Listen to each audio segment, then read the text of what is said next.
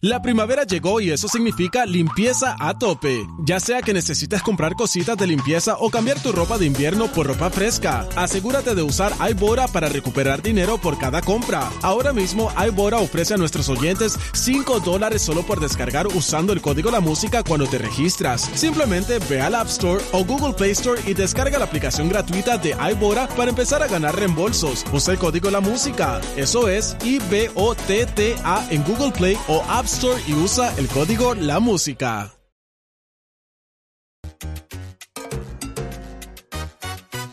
Muy buenos días, Puerto Rico. Bienvenidos a la conversación de Nación Z. Este que les habla el licenciado Eddie López. Un privilegio estar con ustedes en una nueva mañana. Mire, Leo dejó ese cañaveral por ahí encendido todavía.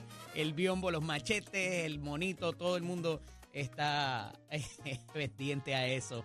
Hoy, mañana de jueves, medio mojadito, hoy 22 de febrero del año 2024, tenemos un programa de lujo para ustedes en la mañana de hoy. Tenemos unos invitados interesantísimos. Hoy el programa se reviste porque tenemos a no uno, a los dos vicepresidentes de los cuerpos legislativos. Estará con nosotros la senadora Mariali González y va a estar con nosotros también el José Manuel Varela y Fernández, Connie Varela, que lo están buscando a picarlo para pasteles, porque propone, propone, tiene que mantenerse aquí con nosotros para que escuche la propuesta de Connie Varela para retrasar para el 2028, es el proyecto de la Cámara 2030, retrasa para el 2028 la elección simbólica para la presidencia de los Estados Unidos. Así que nos dirá ahorita aquí en Nación Z la conversación a través de ZZZ93. ¿Con qué se come eso? Estamos a través del 93.7 en San Juan, 93.3 en Ponce, 97.5 en Mayagüez y también estamos a través de Mega TV, canal 12 en el área metro, 11 en el suroeste, 169 en DirecTV, el número 16 en Claro y el 18 en Dish. También estamos a través del Facebook Live de Nación Z y la aplicación La Música en la sección de podcast. Mire, ahí también tiene para vernos si se perdió algún segmento o lo quiere revisitar. Muchas cosas pasando en el país, algunas desarrolladas desde la semana pasada. Eh, muchas gracias, Pacheco. y eh, vamos a cubrirlas con nuestros paneles. Va a estar con nosotros hoy eh, también el panel de los jueves del ex senador Nelson Cruz de allá del área sur y va a estar con nosotros el legislador municipal por San Juan del Partido Popular Democrático, Manuel Calderón y Cerame. Y vamos a hablar con ellos de los alquileres a corto plazo. Vamos a, hablar con ellos también acerca de lo que son la situación en Ponce, que se acerca esa fecha por ahí, esa fecha plazo para el alcalde, y el alcalde sigue, sigue haciendo su cosita por allá de campaña eh, y a ver qué va a pasar con la sustitución, si va a ser eh, Tito Furquet, si va a ser Marlí Cifre, quién va a ser el sobreviviente, porque en efecto los asuntos de tribunales no van a permitir que esto se vea antes de la fecha plazo que alegadamente es el 28 de febrero. Eso es, mire, hoy es 22, jueves, eso es el miércoles próximo. Así que vamos a darle hasta el jueves por la mañana a ver qué es lo que va a pasar, qué se va a decidir, cuál va a ser el mecanismo que utilizará el Partido Popular para definir quién vaya a ser el o la candidata a la alcaldía por Ponce para la elección de el próximo noviembre, el 5 de noviembre. Así que eso está interesante, además de otros asuntos en el Partido Popular Democrático. Eh, que están trascendiendo tras el anuncio de eh, Juan Zaragoza, eh, de su equipo de campaña. La vicepresidenta del Senado, Mariali González, viene a hablar con nosotros de un proyecto que se aprobó y se firmó por el gobernador, que es nada más y nada menos de la venganza pornográfica. Y tenemos que hablar sobre eso porque esto no solamente se da en parejas adultas, esto está pasando con nuestros jóvenes, niños y adolescentes y tenemos que ampliar un poquito ese, ese scope, nos dirá ella si eso lo comprende ahí también y eso nadie me, nadie me lo contó, eso lo he vivido en mi práctica profesional, así que ahorita hablamos de eso con la vicepresidenta del Senado, Mariali González, y el asunto, como les dije, de la vivienda asequible, la vivienda económica versus los alquileres a corto plazo. Eh, yo tengo ciertas reservas cuando el gobierno eh, se mete en el contrato entre dos partes privadas y que me digan a mí qué tengo que hacer con mi propiedad privada. Debe haber algunas limitaciones, pudiera haberla, hay precedente en cuanto a eso. Hablaremos con Nelson y con eh, Manuel acerca de eh, ese asunto y que ellos tienen, pudiera, que pudiera implementarse como regulación, ya sea a nivel municipal, ya sea a nivel legislativo, ya sea a nivel eh, de, eh, de una medida por parte de turismo, ¿verdad? que sea el gobierno central quien trabaje con este asunto, como se ha hecho en otras jurisdicciones, lo he compartido con ustedes. Está con nosotros en la última media hora, va a estar Anthony Maceira y vamos a discutir los, los últimos planes, ¿verdad? La estrategia del gobernador que anda por Washington actualmente eh, para unas reuniones que parece que tienen que ver con estatus, pero pudieran también traer otra, otras situaciones de lo que es los asuntos de desarrollo económico. Ese es el plato que tenemos para ustedes, pero antes de ir con nuestra primera, nuestro primer invitado, eh, quería resaltar algunos asuntos que eh, trascienden en la mañana de hoy y que es importante poderlos eh, por lo menos mencionar, porque me parece que van a ser, como siempre les destaco para ustedes, para comenzar estas conversaciones, los asuntos que yo entiendo van a trascender eh, y, mantener entonces los, diferentes puntos de vista. Es que en la mañana de hoy, más bien ayer en la tarde, trasciende un video de una maestra eh, de uno de los pueblos cercanos de San Lorenzo, donde hace unas denuncias por la indisciplina de sus, de sus estudiantes. Y eso quizás no nos sorprenda, porque lo hemos visto en diferentes instancias, en las grabaciones, ¿verdad? En los videos estos que trascienden de las peleas, en, la, en lo que hemos visto recientemente de eh, el, cómo los, los propios maestros mantienen la disciplina en sus salones de clase. Pero aquí va más allá. Aquí ya ha habido unas querellas y, obviamente tenemos el relato de una sola parte y siempre preciso que es importante de alguna manera mantener, ¿verdad?, eh, el balance y no juzgar a priori antes de tener todas las versiones de un solo hecho o de un solo video, porque a veces, casi siempre, debo decir, han pasado cosas, han, pasado cosas antes de lo que vemos en el video y llegamos, ¿verdad? E, es una condición humana. Llegamos a juicio antes de tener las versiones o el contexto de cómo llegó ese video a producirse y a, eh, obviamente, regarse por las redes sociales. Y a esos efectos, pues tenemos este video de la maestra que denuncia una legada indisciplina, pero que ya se ha convertido en un caso contra ella inclusive. Y que hay querellas y que tiene que ahora defenderse ante un poco la imposición de disciplina a estudiantes que la llevan a ella por maltrato. Pero, ¿verdad? Y algo que eh, me, me levantó la primera bandera, por decirlo de cierta manera, es el hecho de que ella denuncia también, además de la indisciplina de estos estudiantes, una falta de solidaridad del sistema, de lo que es el componente administrativo de su escuela, de la región, pero más allá de eso, de sus pares, de las personas que alegadamente están viviendo lo mismo que ella está viviendo en su escuela, en su entorno y también otros maestros. Y eso ya, ¿verdad? Eh, eh, eh, te dice, pero ¿cómo va a ser de que si esto es una injusticia, ella se quede sola en su reclamo, ¿verdad?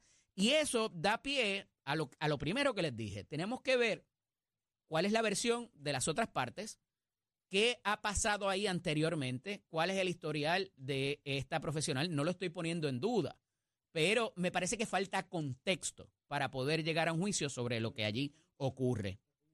Tenemos una denuncia ayer de varios alcaldes también a través de diferentes medios eh, sobre que se ha sido selectivo en la reconstrucción de la red vial en Puerto Rico. Y esto me parece que más allá de que se haga un anuncio para la campaña, de decir, pues mira, hemos impactado esta carretera, hemos impactado este, estos derrumbes, toda esa situación, tenemos el asunto de qué, en qué municipios se ha trabajado y cuáles no, y un intercambio de cartas, ¿verdad?, que pudieran tener su situación política. Y me parece que tenemos que ver esto más allá de la justicia que hay que hacerle a estas comunidades remotas también en el entorno político, porque me parece que por los jugadores que hay envueltos pudiera haber algo de política aquí, siendo justo, ¿verdad? Para todas las partes. Eh, se solicita, y esta, este, este componente voy a tratar de ser bastante ágil porque eh, tiene que ver con lo que está pasando en nuestros tribunales. Y es que la Comisión Estatal de Elecciones, a través de sus abogados, se solicita la desestimación de la reclamación que hace Eliezer Molina por un planteamiento bien básico, bien básico que cualquiera lo puede entender. El daño que se reclama en esa, en esa demanda fue autoinfligido, porque la parte estaba en conocimiento de lo que tenía que hacer, cuándo lo tenía que hacer, y no lo hizo. Fácil. Eso es un asunto de umbral, sin entrar a los méritos de lo que reclama esta persona. Uno puede decir, pues mira, cumpliste, no cumpliste, tú sabías con lo que tenía que cumplir, lo habías hecho antes, pam, pam. Fácil. Me parece que un planteamiento bastante fácil. En el caso de Movimiento Victoria Ciudadana y de Proyecto Dignidad, la defensa, que es el licenciado Frank Torres Viada, un conocedor extraordinario y un excelente abogado, reclama el asunto de la legitimidad, de la legitimación activa que tienen las personas que presentan la reclamación. Y ese es otro asunto de umbral que antes de ver si había mérito o no de la controversia, hay que ver si las personas que están reclamando un daño verdaderamente lo sufren. Y por ahí va la cosa en cuanto a eso. Y otro asunto bien importante y que me parece que esto va a sentar un precedente bastante, no es la primera vez que se hace, pero recientemente no recuerdo otro, y es que el secretario del Senado tiene que ir al tribunal para validar y vindicar la prerrogativa legislativa de dos senadoras, no de una, de dos, por algo tan importante como lo es la, prevención de la violencia contra la mujer. Se estaban pidiendo unas cifras y unas partidas de dinero que son para estos programas de prevención de violencia contra la mujer al Departamento de Educación. La secretaria estuvo aquí. Lamentablemente no se habló de eso, pero es importante saber y destacar de que el, secretario del Senado tiene que ir ante los tribunales para que le den una información a María de Lourdes Santiago y a la senadora Rodríguez Bebe también, para algo que tiene que ver con los asuntos de la mujer. Esto no puede pasar y hay mecanismos para eso y es lamentable que entre el intercambio que hay entre legislativo y ejecutivo mínimamente no se puedan proveer una, información que está en manos de un departamento o de una agencia pública. En línea telefónica, tengo ya aquí, y yo sé que lo están esperando, al amigo representante, vicepresidente de la Cámara, Connie Varela, Jesús Manuel Varela y Fernández. Buenos días, Connie, bienvenido. Buenos días, Eddie. José Manuel. José, Manuel, Varela. Así es. y, Fernández. pues tú, madre. Así es, así es. buenos días, Eddie. Buenos días a los compañeros que. Mira, qué bueno tenerte por acá. Hay mucha, mucha expectativa en cuanto a esta propuesta del proyecto de la Cámara 2030 eh, que eh, pospone esta votación simbólica que es parte de una estrategia del gobernador para propósitos de adelantar el cambio de estatus. Háblanos acerca de esto, cuáles son las fechas puntuales, eh, qué debe pasar ahora, en qué, en qué etapa está esta propuesta de su señoría. Bueno, eh, esta propuesta la radicamos en el, el, martes en la tarde eh, y es para, como tú has dicho, posponer la elección simbólica, la elección simbólica, esta cuarta papeleta que se ha mencionado en estas elecciones para el 2028. Eh, cuando se hizo originalmente la ley que para votar eh, por el presidente de los Estados Unidos fue en el 2018, el 2018 se aprobó esa ley, pero a raíz del nuevo código electoral que se aprobó en junio del 2020 incorpora esa sección de esa ley para para que sea efectivo en el 2024. O sea, ellos mismos pospusieron pospusieron la, esa, esa participación del pueblo puertorriqueño para elegir simbólicamente al presidente. Porque he visto unos argumentos, unas expresiones del compañero y amigo Charlie Rodríguez de que no se debe posponer, pero si ellos mismos la pospusieron para el 2028, para el, 20, para el 2024.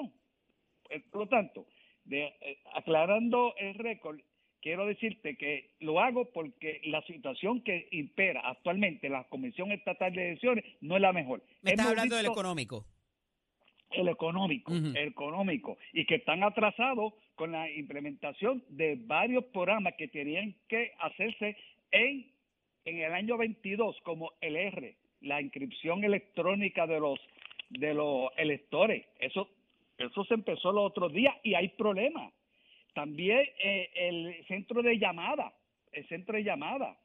O sea, hay muchos programas que la ley dice que había que haber comenzado dos años atrás, que se que empezaron a trabajar ahora, ahora.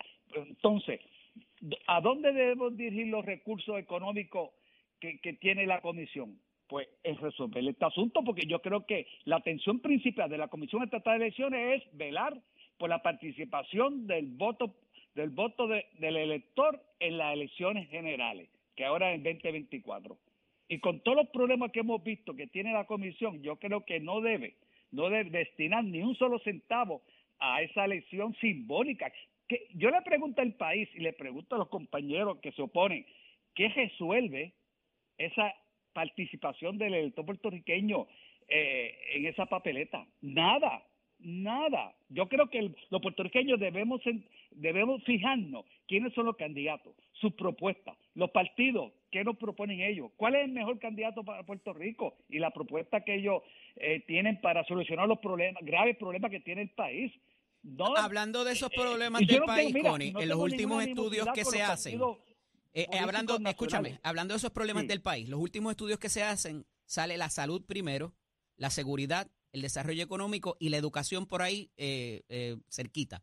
Eh, el estatus sale casi último o noveno o décimo en las prioridades de las personas. No obstante, tenemos un reclamo, tenemos un reclamo del 53% casi en las últimas, ¿verdad? Y, puede, podemos entrar de si participó el ELA o no estaba en la papeleta y todo lo demás, pero la realidad es que hay un reclamo masivo por la estadidad de ciertos sectores y que tiene que cambiar el estatus. Y eso lo hemos visto en las últimas, en las últimas consultas que se han hecho.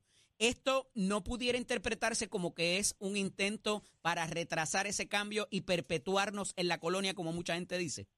Yo no tengo ninguna animosidad con los partidos nacionales, partidos republicanos, pero yo no tengo ninguna animosidad ni, ni, ni, ni quiero esto convertirlo en una situación politiquera. Pero yo lo que quiero es economizarle dinero al pueblo de Puerto Rico en una elección que no tiene consecuencia alguna. 600 mil, ¿tú sabes cuánto es el impacto? 600 mil dólares. 600 mil dólares, según el costo de la papeleta en el 2020. ¿Tú crees que la Comisión Estatal de Elecciones está en una situación económica buena para destinar 600 mil dólares para la impresión de papeleta y otros gastos más? Y pero si había, había un contingente de personas ahora mismo viendo las elecciones en, en, me parece que en la República Dominicana y el mes pasado, cuando surgió la situación de lo de Esel Molina, estaban creo que en Chile o en, en, algún sitio en Sudamérica. En El Salvador, eh, y, en, algún otro sitio de, de Sudamérica. Entonces, este, hay chavos eh, eh, para eso hay chavos, pero para, para el asunto del estatus no. la presidenta quejándose de que no tiene los recursos económicos, que la Junta de Supervisión Fiscal la, la tiene aguantada toda eh, asignación que eh, solicita la presidenta. O sea, ¿dónde está la prioridad del país? ¿Y qué son 600 mil dólares en un presupuesto de 9 mil millones de dólares anuales? Ah, bueno, 600 mil dólares por lo menos por lo menos te puede ayudar a que los procesos internos de la Comisión Estatal de Elecciones se puedan eh, resolver. Ahora mismo el elector tiene solamente 12, 12 juntas de inscripción eh, territoriales, ahora 12. O sea, el elector de, de Humacao tiene que venir acá a inscribirse. ¿Tú crees que un elector de Humacao, Nahuabo, eh, Junco van a venir acá a inscribirse? ¿Por qué? Porque cejaron. Pero ¿qué está sucediendo? Que no pueden accesar al, al registro electrónico porque está vulnerable está vulnerable. Por lo tanto, ellos, ¿tú sabes qué han decidido en la comisión? Ah, que vaya a la Junta de Inscripción eh, Territorial. O sea, increíble. Lo que yo dije, se dejaron todas las, las HIP, las HIP, que había una por precinto. Yo propuse 40, una por distrito eh, representativo, que era lo más razonable. ¿Eso cuesta más? Decidieron. ¿Eso cuesta más en los alquileres que habría pues, No, no hay impacto. ¿Tú sabes por qué? No hay impacto porque la presidenta, en qué momento el presidente nos dijo que no se iban a despedir ningún empleado. Y tú sabes lo que hago, vete a una, yo invito al país, al pueblo, que vaya a una junta de inscripción temporera, aquí en Cagua o donde esté establecida, y vean 18, 20, 24, 28 empleados, empleados, empleados, que fueron los que salieron de la Junta de Inscripción eh, municipales, estaban en los pueblos. si, abrimos más sitios, tenemos que pagar más renta. No, porque la mayoría, no, porque la mayoría de eso lo, lo que tiraban los alcaldes, no hay impacto ninguno. Y tengo la y tengo el memorial de la Comisión Estatal, no hay impacto ninguno. O sea, se le quita el acceso a, a, ejercer su voto a los electores, se le está quitando. Entonces, pensando nosotros en, eh, eh, en establecer esta consulta, más nunca, o sea, no, no hay, eh, yo creo que estas prioridades están mal. Déjame decirte que hablé con Edwin Mundo, Edwin Mundo, que es republicano, y cuando lo llamo primeramente para, tú te acuerdas que yo también propuse eliminarlo de la primaria presidencial, ¿verdad? Cuando lo llamo para eso, me dice, Connie, esa no sé si te la puedo eh, favorecer, pero te favorecía si elimina, si radica un proyecto para eliminar la consulta de, al presidente en noviembre. Connie, si esto se aprobara en ambos cuerpos legislativos, ¿tú entiendes que el gobernador lo va a firmar? No sé, no sé, no sé si. Debería firmarlo. Debería firmarlo. Vamos a poner de que, de que no prospere y se hace esa papeleta simbólica y se vota. ¿Qué impacto va a tener esa, ese, ese voto que baje ahí, ya sea para uno o para otro, para propósitos del cambio de estatus en Puerto Rico, según tú? Pregúntale al pueblo. Ninguno, ninguno, ninguno. Ninguno. Vamos a ver algún congresista decir, mira. Nada. Bueno, si, si están los cabilderos estadistas allí metidos supuestamente todos los días, si están hay populares también, hay populares también, no te vayas lejos. Bueno, bueno, también. Pero entonces, ¿cuál ha sido el resultado de esas gestiones? Que le digan al pueblo que gastamos casi un billón de pesos anuales en, esos cabilderos estadistas. ¿ah? Más los proyectos de Jennifer, ¿han adelantado? ¿Han adelantado? Ninguno el Congreso de Estados Unidos no nos tiene radar, bendito. No nos tienen radar y gastando dinero, gastando. Entonces todas las gestiones de los cabilderos mayores del gobierno de Pedro Pierluisi están enfocados en adelantarle la agenda del estatus. ¿Cuánto? Millones de dólares. Millones de dólares. Ah, y se han gastado sobre 36 millones aquí en Puerto Rico en esos plebiscitos que ha celebrado el Partido No Visita, sobre 36 millones, ¿ok? En toda la historia, los cinco o seis que se han celebrado, 36 millones. ¿Y cuál ha sido el resultado? Ninguno. Votando dinero. Tú tienes mucha experiencia en estos asuntos e-, electorales, obviamente estás sometido a la consideración del pueblo en varios cuatrenios. Eh, eh, ¿Cuánto te preocupa el voto adelantado y el voto ausente eh, de cómo se va a trabajar? Que parece que va a ser bastante parecido a la elección, al ciclo electoral del 2020. Pues muchísimo, muchísimo. Ahora se aprobó de que las personas de 60 años más pueden tener derecho al voto por correo, ¿verdad que sí? Esto va a ampliar significativamente la cantidad de personas que lo te acuerdas de la famosa, ¿Te acuerdas de la famosa unidad 77, verdad? Se la de Que era, no, no, esa era la que estaba en la, en la, en la comisión, que, que ahí ah. llegaban, la dejaba, que llegaban todos los votos adelantados y por correo y demás. Que se contaminó la urna, si mi memoria no me falla. Se contaminó la urna, había muchos votos y eran aproximadamente como 200, 250 mil. Y, y, dio trabajo, ¿verdad que sí? Y, y, creó desconfianza y alegaciones de fraude. Correcto, ¿verdad que sí? Y se levantaron sobre 20, 25 pleitos legales en los tribunales. Esa fue la consecuencia de esa, de, de esa votación, de esa manera. ¿Y qué va a pasar ahora? Aquí hay 752 mil personas que que tienen 60 años o más. Tú multiplica esa, multiplica eso por tres papeletas, por no contar la, presidencial, por tres papeletas. Son 2.1 millones de papeletas que va a recibir la Comisión Estatal de Elecciones. ¿Está preparada la Comisión Estatal de Elecciones para contabilizar 2.1 millones de dólares, 2.1 eh, millones de papeletas que lleguen a la Comisión?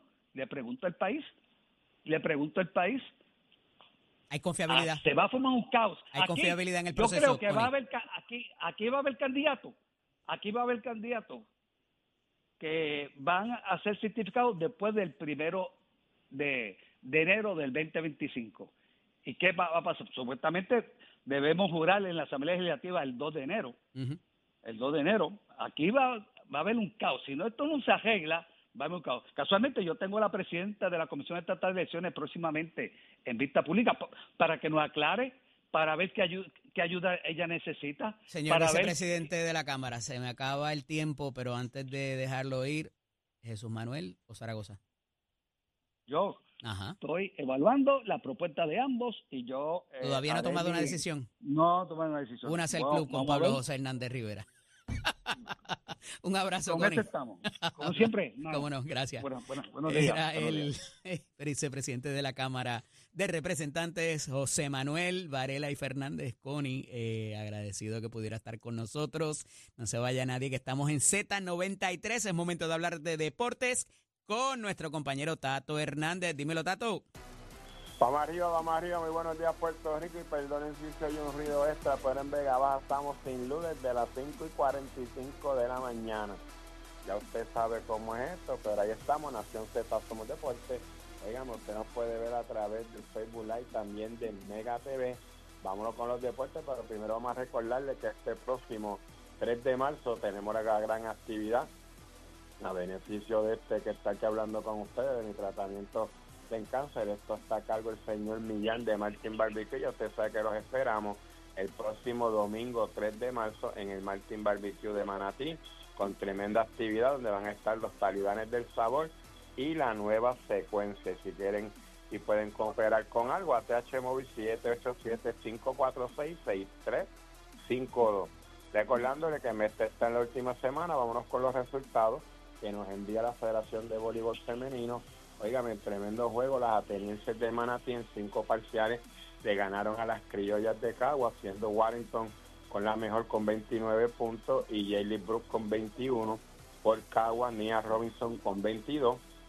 También en otros resultados, las Pinkin de Corozal en cinco parciales le ganaron a las Valencianas de Junco y las Changas de Naranjito en cinco parciales le ganaron a las Cangrejeras de Santurce, el standing sin contar esos juegos de anoche, Santurce 9 y 4, Manatí 9 y 4, Cagua 7 y 5, Corozal 6 y 6, Junco 6 y 6, Guaynabo 5 y 8 y Naranjito 2 y 10.